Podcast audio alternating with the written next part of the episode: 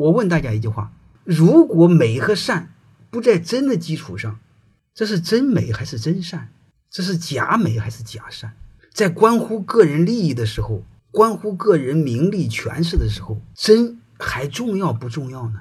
我一直认为他这个逻辑是这个逻辑：首先是有真，才有美。如果这个事儿你都不敢真，你老一直盖着，一定有不可告人的目的，底层一定龌龊，所以根本就谈不上美，更谈不上善。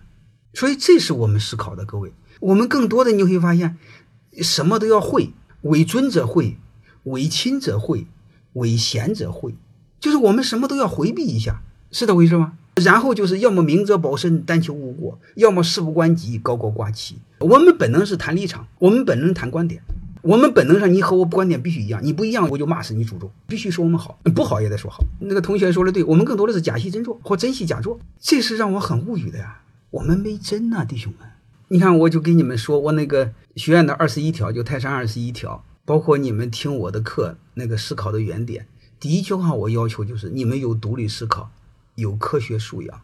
其实背后啥意思？就是你有求真的认知，你有求真的思考习惯。